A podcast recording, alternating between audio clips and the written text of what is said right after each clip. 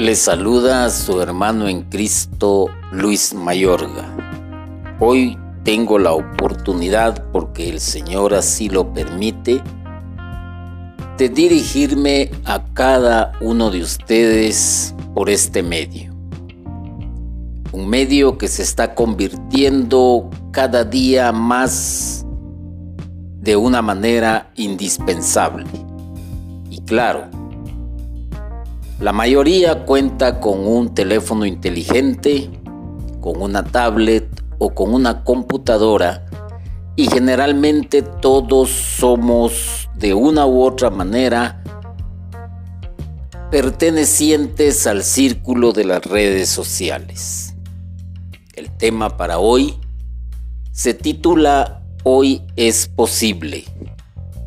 Señor, abre mis labios y mi boca proclamará tu palabra. El don de curación ha brillado tan espléndidamente en nuestros santos. La generalidad de los fieles llegan a pensar que el don de curación solo es para los santos de primera categoría. Esta mentalidad no ha sido benéfica para nuestra iglesia, pues muchos están convencidos de que ellos nunca tendrán el don de curación. Una realidad, un pensamiento. Lo cierto es que hoy es posible, porque este don existe y es parte de lo que Jesús prometió que iba a enviar su Espíritu Santo para que nos acompañara en este continuar del camino hacia la patria celestial. Pero mientras estamos acá en la tierra, somos humanos y sufrimos penalidades, nos angustiamos, pero sobre todo quizás en alguna etapa de nuestra vida nos enfermamos enfermedades que quizás sean naturales o normales, por así decirlo, o bien enfermedades crónicas con las cuales vamos a tener que vivir el resto de nuestra vida y quizás cuando mejor nos sentimos, más sanos creemos que estamos, aparece la enfermedad. Enfermedades terribles como el cáncer, enfermedades terribles como el SIDA, enfermedades terribles que no podríamos enumerarlas, pero que quizás hemos visto a muchas personas que las han sufrido y las están sufriendo y en unos casos son tan letales que llevan al ser humano a la tumba. Pero hay una esperanza. Y leamos lo que dice la Sagrada Escritura en la epístola de Santiago en su capítulo 5 versículos 14 al 15. ¿Está enfermo alguno de vosotros? Llame a los presbíteros de la iglesia que oren sobre él y le unjan con óleo en el nombre del Señor. Y la oración de la fe salvará al enfermo, y el Señor hará que se levante y si hubieran cometido pecados, les serán perdonados. Palabra de Dios. ¿Por qué la pregunta? ¿Hay alguno entre vosotros que esté enfermo? La iglesia cuando hace este tipo de pregunta no es por pura curiosidad o por satisfacer una un morbo, llamémosle así. Y eso lo sabían muy bien los apóstoles, los discípulos, y hacían este tipo de pregunta porque sabían que podían colaborar con algo, que podían hacer algo, que estaban ahí para ayudar, que estaban allí para socorrer. No era simplemente una pregunta nomás. ¿Hay alguno de ustedes que esté enfermo? Hmm. ¿Por qué la pregunta entonces? Y este por qué es porque también trae otra pregunta. ¿Por qué llamar a los presbíteros? Recordémonos que la medicina, si nos situamos aproximadamente unos dos mil años atrás, un poquito más diríamos, nos vamos a encontrar con que ciertamente habían avances en el ramo de la medicina y para eso tenemos, eh, por ejemplo, la misma historia del ser humano. Eh, tenemos a los mayas, tenemos a los mexicas, tenemos a los incas, tenemos a los egipcios, tenemos a los romanos, a los hebreos. Infinidad de hace tiempo que habían avances médicos y nos llama la atención también que era tan rudimentario el asunto que por ejemplo se aplicaban sangrías, que quiere decir que drenaban la sangre del cuerpo para curar lo que llamábamos, lo que ellos llamaban la fiebre, ¿ya?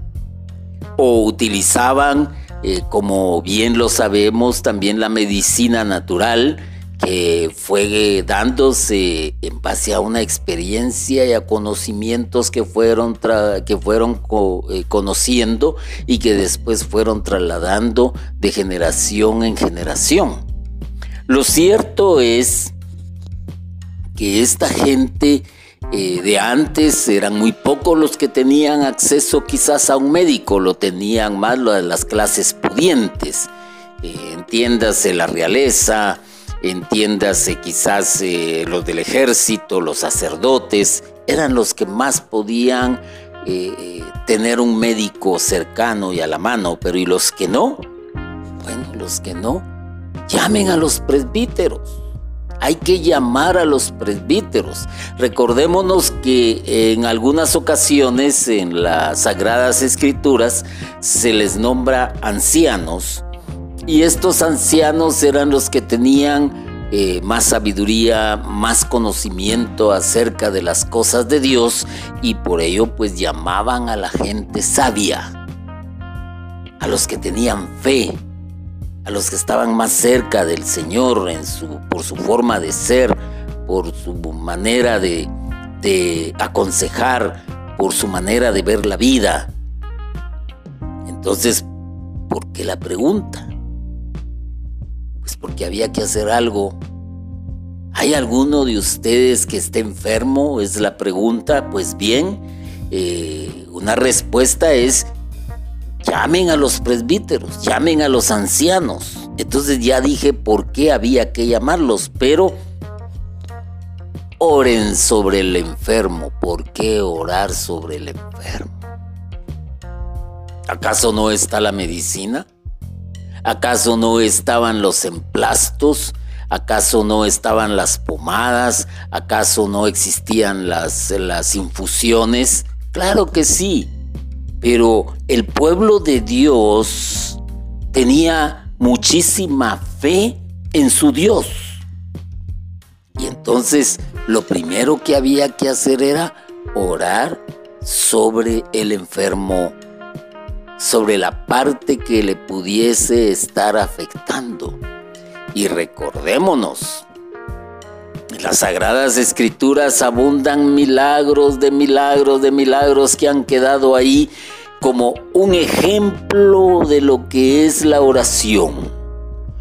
Y ciertamente hay oraciones quizás largas, que hay demasiado cortas, o simplemente fue una lamentación, fue un pedido de ayuda, de socorro, de auxilio. Y ya he mencionado en anteriores ocasiones algún tipo, pero la oración es muy importante, demasiado importante. Es la mejor manera que ellos conocían para poder pedir e invocar el auxilio del que está allá arriba, del que está en los cielos. Es decirle al Señor, mira, nosotros somos impotentes y estamos aquí y por eso oramos por este enfermo. Y entonces, según lo que leí en las Sagradas Escrituras, dice, ungirle con aceite, pero ¿por qué ungirle con aceite? ¿Acaso el aceite tiene propiedades medicinales capaces de curar, por ejemplo, una lepra? Que hablando de la lepra, era, las personas eran calificadas de inmundas, no se les podía tocar, no se podía tener una relación de amistad con esta gente, eran desechados, eran enviados a ciertos lugares, al exilio prácticamente, a morir. Pero ungirle con aceite. No es mi intención aquí también eh, detenerme y hablar eh, lo que el significado que tiene, por ejemplo, un, un anciano de la iglesia, el significado que tiene la oración, el significado que tiene el ungir con aceite y todo lo que esto representa. No, no es esa mi intención porque esto sería una charla aparte, pero el ungirle con aceite implicaba como una acción, como un pedido de la manifestación de la sanación por medio del Espíritu Santo. Veamos lo siguiente, ¿hay alguno de ustedes que está enfermo? Bueno, pues hoy es posible, hoy es posible porque si hay alguno de ustedes que está enfermo, pues mira, lo que vamos a hacer es ir a llamar a los ancianos. Después de llamarlos, pues vamos a orar sobre el que está enfermo. Porque vamos a pedir a Dios que tenga misericordia de este ser humano, que tenga misericordia de sus pecados, que tenga misericordia de su salud. Y le vamos a ungir con aceite porque lo estamos en ese momento consagrando también al Señor. Ya. Estamos poniendo en sus manos la salud del enfermo. Y entonces, cuando se da este tipo de situación, encontramos que en las Sagradas Escrituras, pues hay mucha sabiduría. Y la respuesta a, esta interrogante del por qué ungirle con aceite, la tenemos en el versículo 15 y dice la oración de fe salvará al enfermo. Y el Señor hará que se levante. Y si hubiese cometido pecados, le serán perdonados. Ah. Ahí está la respuesta a estas interrogantes primeras que se hizo. Ahora bien, ¿hay alguno de ustedes que está enfermo? En nuestra actualidad, a veces las personas preguntan por un morbo, eh, simplemente por, por tener que chismear más adelante o por decir, ay pobrecito, ay cuánto lo siento, ay mire pues, ay yo no sabía. No, un cristiano cuando hace este tipo de pregunta es porque está dispuesto a colaborar, está dispuesto a ayudar, está dispuesto a aconsejar. No simplemente para saber por qué está enfermo y de qué se enfermó y qué le pasó. No, no es eso. El buen cristiano cuando hace este tipo de pregunta es porque ya está pensando en una posible solución. Y entonces el, buen cristiano puede decir, bueno, si hay alguno de ustedes que está enfermo, entre la comunidad, en el, entre el ministerio, entre la familia, pues saben qué vamos a hacer pues vamos a llamar a los presbíteros, vamos a llamar al sacerdote, porque Él es el que nos puede ayudar. Y, por qué llamar al sacerdote? Preguntará alguien. No, si fíjese que ya lo llevé con doña Chonita, con doña Juanita, y ellos le van a hacer una limpia, porque porque los médicos no encuentran la solución, no saben lo que tienen, además no tenemos dinero para realizarle todos los exámenes que piden, además la consulta está muy cara y entonces recurren a veces lamentablemente a personas que nada que ver en el ramo de la medicina. Hay que tener cuidado en ello. Dios ha permitido los avances en el campo de la medicina porque también le ha dado la sabiduría necesaria al ser humano para que pueda investigar y de esta manera pues pueda, como en el caso que se está viviendo actualmente de la pandemia, elaborar una vacuna rápidamente. No es cosa del demonio las vacunas como muchos han pretendido eh, hacer creer. No, no, no. Pero también nos tenemos que apoyar en aquello que creemos y en lo que creemos es en la palabra de Dios. Entonces hay que llamar a los presbíteros, al sacerdote y ¿por qué? Ah, porque ellos administran el sacramento de la unción. Recordémonos que este sacramento pertenece a uno de los siete sacramentos. Ciertamente el, laico puede acceder al sacramento del bautismo, al sacramento de la confirmación, al sacramento de la confirmación del matrimonio, al sacramento de la confesión, al sacramento de la unción. Y esto es posible que lo administre el sacerdote para el cual fue ordenado y porque Dios lo ha investido para tal menester. Entonces llamemos al sacerdote o llevémoslo con el sacerdote o busquemos al sacerdote. Recordémonos que en las Sagradas Escrituras Jesús es comparado a la manera de Melquisedec, el sacerdote, el supremo sacerdote. ¿Y qué hacía la gente en su necesidad, en su, en su dolor, en su angustia, en su, en su penar? ¿Qué hacía la gente? Buscaba al sacerdote de sacerdotes para que oraran por él, para que lo sanara. Y eso es exactamente lo mismo que nosotros tenemos que hacer hoy en día. ¿Hay alguno de ustedes que está enfermo? No importa qué enfermedad tenga, no importa un catarro, una gripe, un, dolor renal, eh, un cáncer, el SIDA, qué sé yo qué tipo de enfermedad tenga, puede ser pasajera o temporal, pudiera ser eh, terminal o pudiera ser crónica.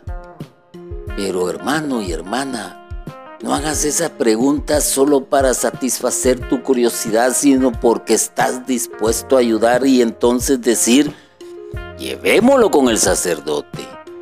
¿Para qué? Para que le administre el sacramento de la unción, pero ¿y entonces qué podemos hacer los laicos también? Si no podemos administrar este sacramento de la unción, pues oremos por el enfermo. Hay una palabra que se usa muchísimo quizás en la renovación carismática y es la palabra ministrar. Y ministrar es una especie, según tengo entendido, como de una imposición de mano sobre la parte afectada del enfermo. Entonces lo que podríamos hacer es también llamar a los más sabios de la comunidad, llamar a aquellos que tienen eh, una vida recta, una vida libre de cualquier situación de pecado mortal, llamarlos y decirles e invitarlos o exigirles eh, que vayan y les acompañen para orar por el enfermo. Porque la oración es poderosa, la oración es un arma para el cristiano, tanto en la necesidad diaria de la vida y en, cual, y en cualquier situación que se pueda presentar, como para los que están enfermos. Hemos visto en este tiempo de pandemia resucitar muertos, y digo resucitar muertos en un sentido figurado, porque hay muchos que estuvieron en los hospitales ya con el tubo puesto, intubados,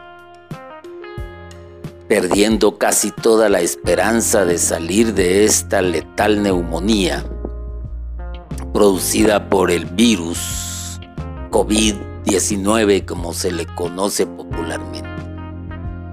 Pero muchos tuvieron la sabiduría y oraron incesantemente por estas personas.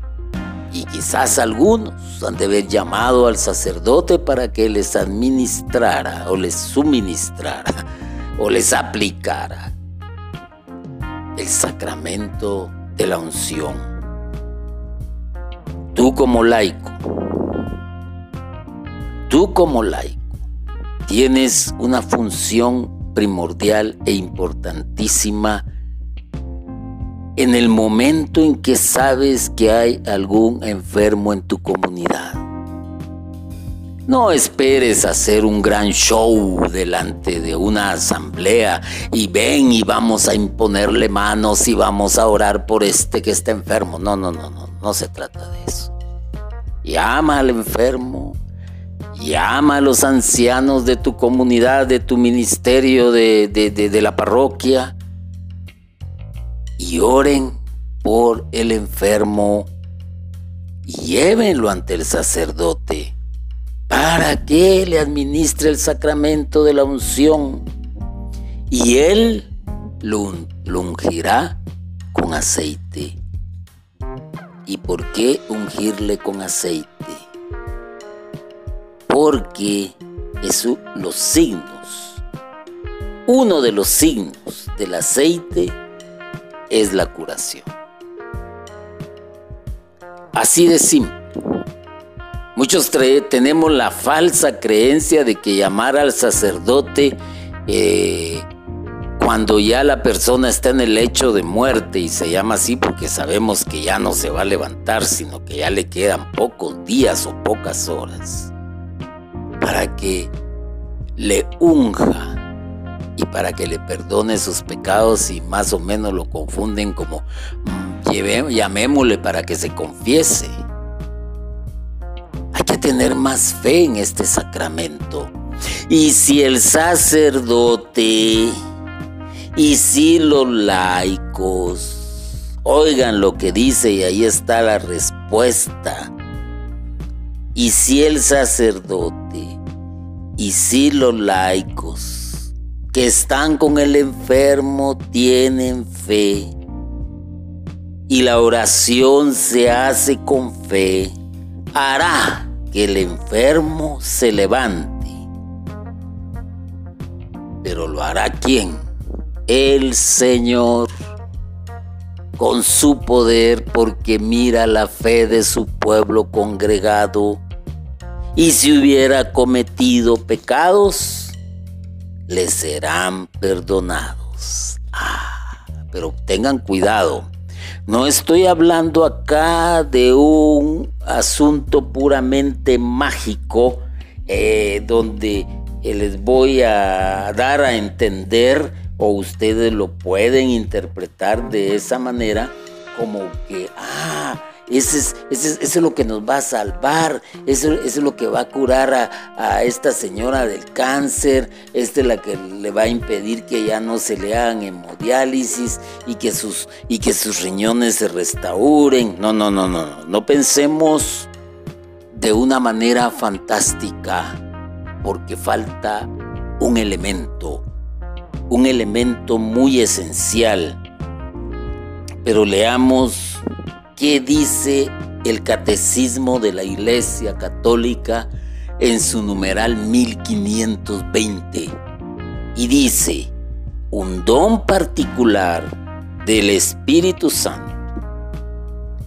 La gracia primera de este sacramento es una gracia de consuelo, de paz y de ánimo para vencer las dificultades propias del estado de enfermedad grave o de la fragilidad de la vejez.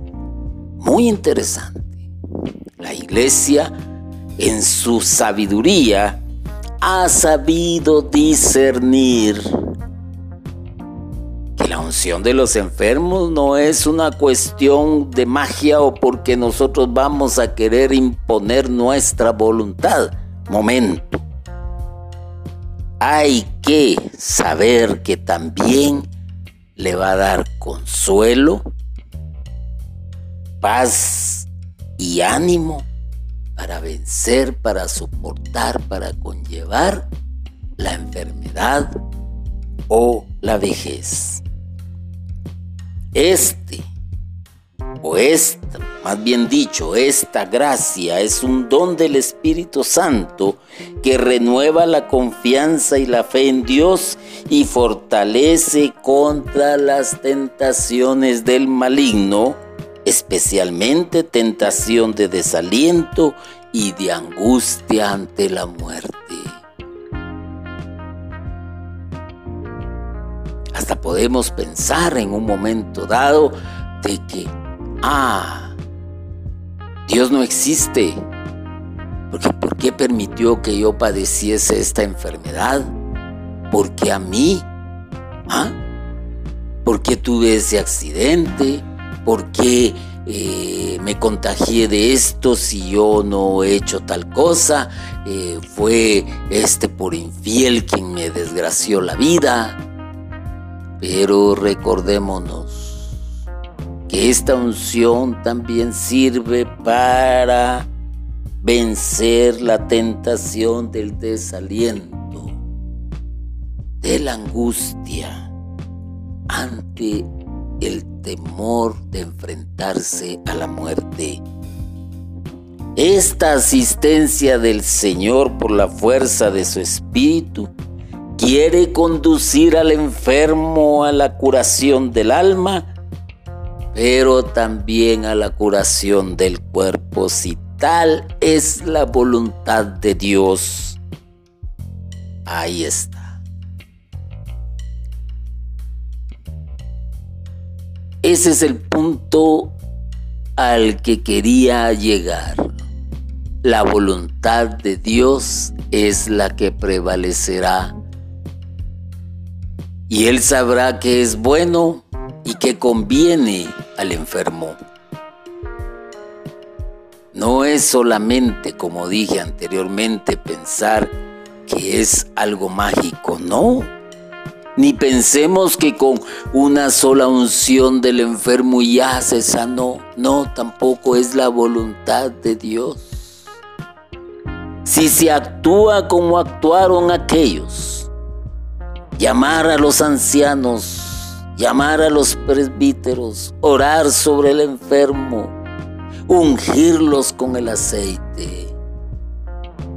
Y si nosotros hacemos hoy, porque hoy es posible, llamar al sacerdote, orar por el enfermo y, pedirle que le administre el sacramento de la unción, ah, y si a esto le sumamos la voluntad de Dios, yo te aseguro, hermano y hermana, que tú mirarás milagros. pero acatemos la voluntad de Dios. Porque la voluntad de Dios puede decir, bueno, vamos a darle a esta persona fortalecimiento, le vamos a dar también a esta persona paz, confianza y fe. Para que pueda resistir su enfermedad, para que pueda luchar y batallar o convivir con ella y al mismo tiempo para que pueda de, eh, eh, luchar contra el desaliento, contra la angustia y el temor de enfrentarse a la muerte. Pero va primero la voluntad de Dios. Pero yo te digo que hoy es posible. Yo te, digo que hoy es posible. Porque como dice o dijo alguien, nada es imposible para Dios. Y aquí hay un ejemplo que me gustaría que lo escucharan ustedes. Y esto pues eh, lo cuenta el padre Hugo Estrada, que él recuerda el caso de un sacerdote que se encontraba gravemente enfermo. Un grupo de laicos llegó a visitarlo y se ofrecieron orar por su curación. El sacerdote les dijo que les agradecía su ofrecimiento, pero que prefería que se hiciera la voluntad de Dios.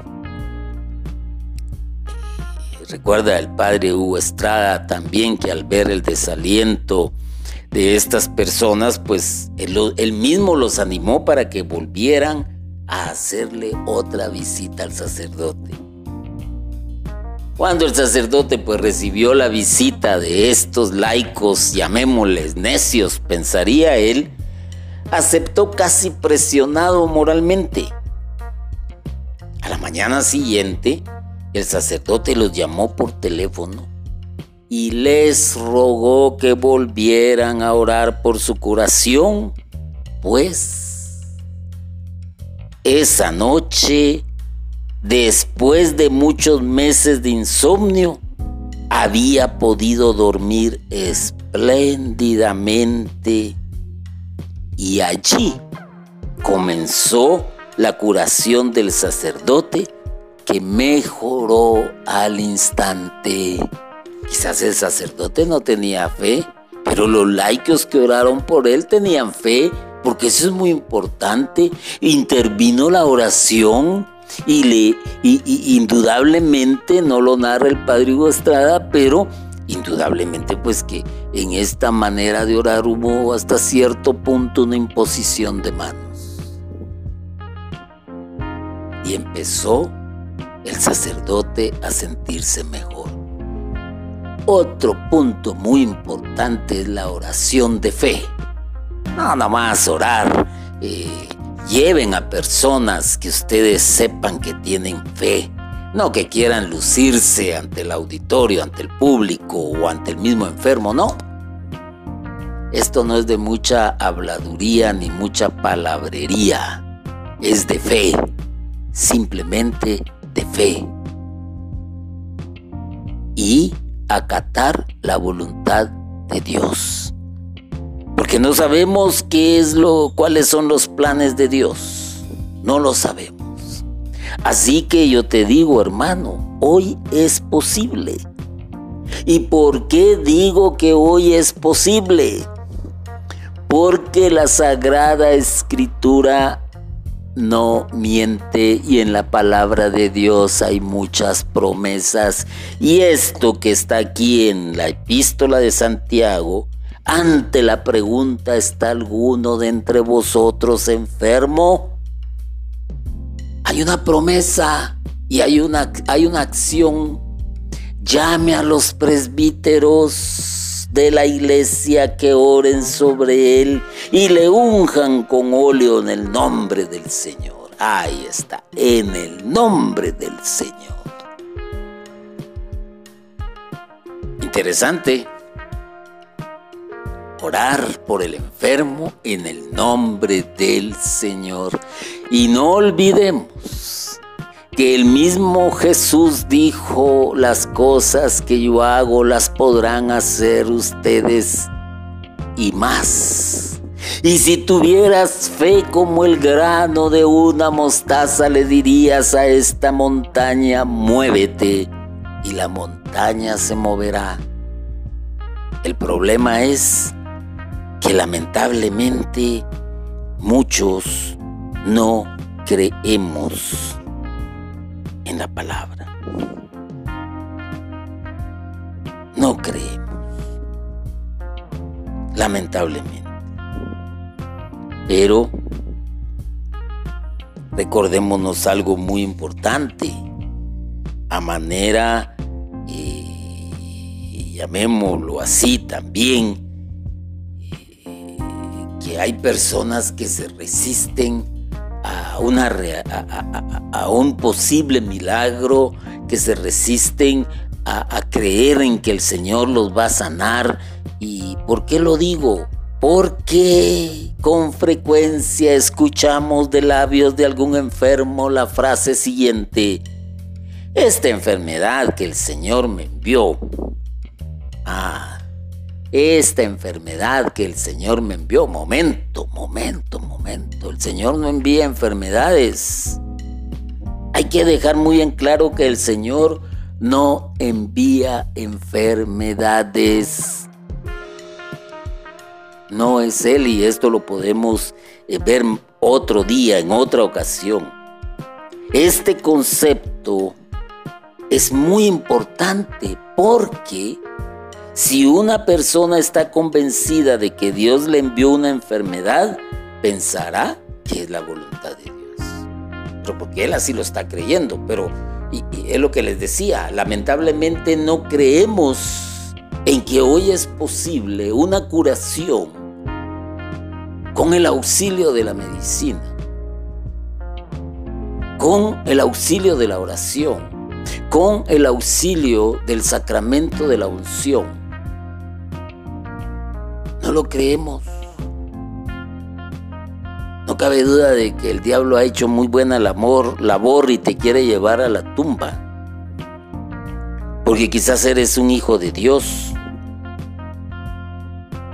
Entonces, eh, tengamos cuidado con esto porque inconscientemente si esta persona que es cree que Dios le envió la enfermedad pensará óigase bien, que, que ya no tiene remedio. Y entonces no va a cooperar en su curación, ya que sería ir en contra de la voluntad de Dios. Hay que tener cuidado también nosotros los que predicamos.